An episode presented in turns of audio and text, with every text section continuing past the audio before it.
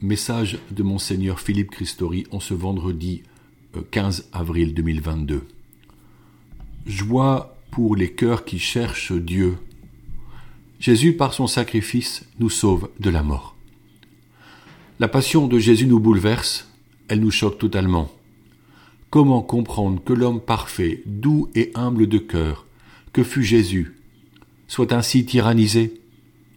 Saint Pierre, un des premiers apôtres appelés par Jésus, qui reçoit la responsabilité de l'Église, refusa dans un premier élan du cœur l'idée que son maître et Seigneur soit menacé. Je cite l'Écriture. Pierre, le prenant à part, se mit à lui faire de vifs reproches. Dieu t'en garde, Seigneur, cela ne t'arrivera pas. Mais Jésus le repousse brutalement, car personne ne peut s'opposer à sa détermination d'aller au bout de la course entreprise en vue du salut de toute l'humanité. Je cite Jésus. Passe derrière moi, Satan, tu es pour moi une occasion de chute. Tes pensées ne sont pas celles de Dieu, mais celles des hommes. Matthieu 16 au verset 22-23. Nous-mêmes sommes parfois sûrs de nos pensées, de nos idées, même sur ce que Dieu devrait faire pour que le monde aille mieux nous avons des convictions spirituelles qui deviennent des idéologies.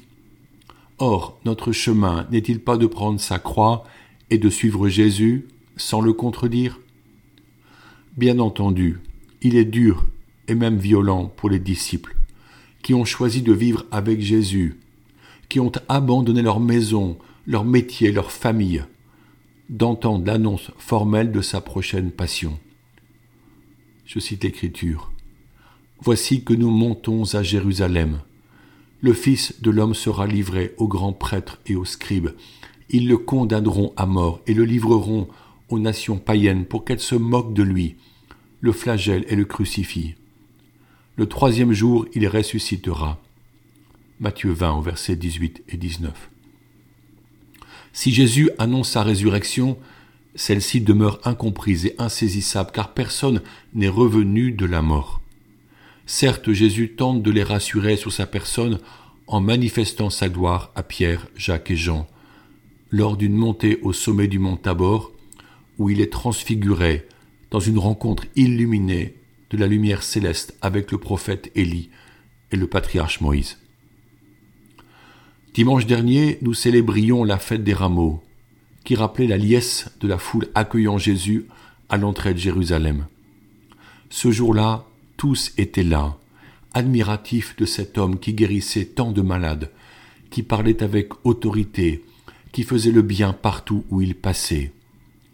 L'Écriture dit Beaucoup de gens étendirent leurs manteaux sur le chemin, d'autres des feuillages coupés dans les champs. La joie était partout. Hosanna, béni soit celui qui vient au nom du Seigneur. Marc 11 au verset 9 ces actions de grâce résonnaient dans les ruelles de la grande ville. Pourtant, cette foule, bientôt manipulée par les autorités religieuses, qui avaient décidé de faire condamner à mort Jésus, car, affirmait-elle, il disait être Dieu, criera pour obtenir de Pilate, gouverneur romain, sa crucifixion. Se faire Dieu est un acte de blasphème. Personne ne peut se prendre pour Dieu, sauf Dieu lui-même. Le jugement est formel. Je cite l'Écriture.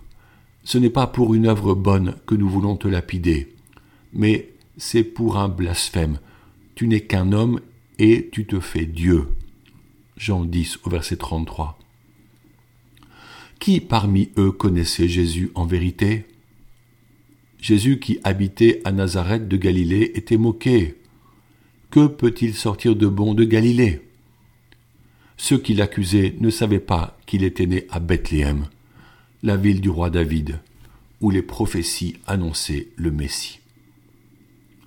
Pour Jésus, les jeux sont faits.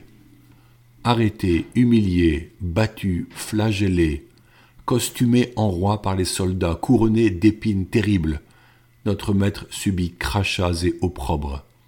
Rien n'arrête la folie de la foule, et Pilate se lave les mains de sa mort, tout en reconnaissant qu'il ne trouve en lui aucun motif de condamnation.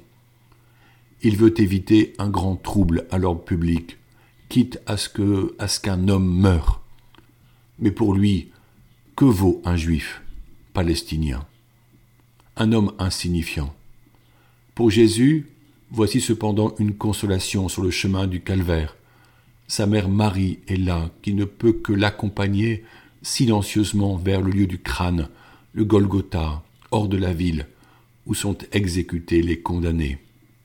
Un homme l'a aidé, Simon de Cyrène, réquisitionné alors qu'il rentre des champs. Il est jeune et fort. La croix est lourde, et Jésus la porte difficilement en tombant trois fois. Les soldats veulent faire avancer les choses. Ils craignent peut-être une révolte et se souviennent des acclamations lorsque Jésus entrait à Jérusalem.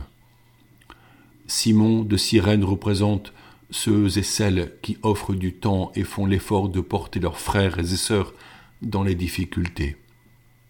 Il est bon d'avoir des personnes qui, avec douceur et force, viennent porter nos croix. Au Golgotha, il est totalement déshabillé. Sa nudité est couverte du sang qui coule des plaies que le fouet a imprimées sur son corps. Ses vêtements sont tirés au sort entre les bourreaux, chacun devant se payer pour ses efforts. En réalité, hisser ses condamnés est une rude tâche. Ils sont lourds car ce jour-là, ils sont trois à attendre la mort ignominieuse de la crucifixion. Normalement, ces hommes hurlent à l'injustice. Ils crient aussi en raison des douleurs et des crampes insupportables de ce supplice atroce avant de suffoquer et d'agoniser. Qui recueille ces derniers instants? Qui en sera le témoin pour que les évangélistes puissent rapporter plus tard ces propos dans leurs écrits? N'est-ce pas Marie, dont il est écrit qu'elle gardait toutes choses en son cœur? Marie écoute son fils bien-aimé, qui n'a plus figure humaine, chuchoter des mots et des demandes. Elle l'entend dans ce dialogue étrange avec un des larrons crucifiés lui aussi, alors que l'autre l'insulte. Jésus, souviens-toi de moi quand tu viendras dans ton royaume. Jésus lui déclare Amen, je te le dis, aujourd'hui avec moi, tu seras dans le paradis. Luc 23 au verset 42-43. Elle se demande si Jésus le connaissait, si cet homme l'a suivi quelques mois auparavant, avant son arrestation. Ou est-ce seulement le regard empli d'amour que cet homme aperçoit dans les orbites tuméfiées qui lui donne une telle assurance pour lui demander de ne pas l'oublier? Et voici que Jésus lui promet le ciel, le paradis pour le soir même. Quelle merveille de charité avant de rendre l'Esprit au Père du ciel, Jésus assoiffé interpelle le disciple qu'il aimait et qui s'est blotti contre Marie, digne femme âgée qui se tient debout au pied de la croix. À elle, il dit Femme, voici ton fils, et à lui, voici ta mère. Jean 19 au verset 26-27. C'est alors que fut scellée l'alliance de Dieu et de l'Église la présence aimante et fidèle de la Vierge Marie. Elle devenait la mère de tous les disciples de tous les temps, et chaque baptisé comprend désormais qu'elle lui est donnée comme l'archétype du disciple et comme mère au ciel. Elle est cet aqueduc, pour reprendre la belle image de Saint Bernard de Clairvaux, par laquelle coule la grâce. Jésus agonise il ne peut plus résister à la mort qui arrive. On lui tend une éponge pour le désaltérer. Quand il eut pris le vinaigre, Jésus dit Tout est accompli. Puis, inclinant la tête, il remit l'esprit. Jésus est mort. C'est la passion. Il est l'agneau immolé qui a versé tout son sang pour nous, hommes et femmes de tous les temps. Quelques heures encore, suspendu au bois avant la Pâque juive, puis son corps sera descendu et mis au tombeau. Pour le moment, ce cadavre sert d'exemple et d'avertissement pour toute personne qui viendrait contredire l'avis des autorités et troubler l'ordre public.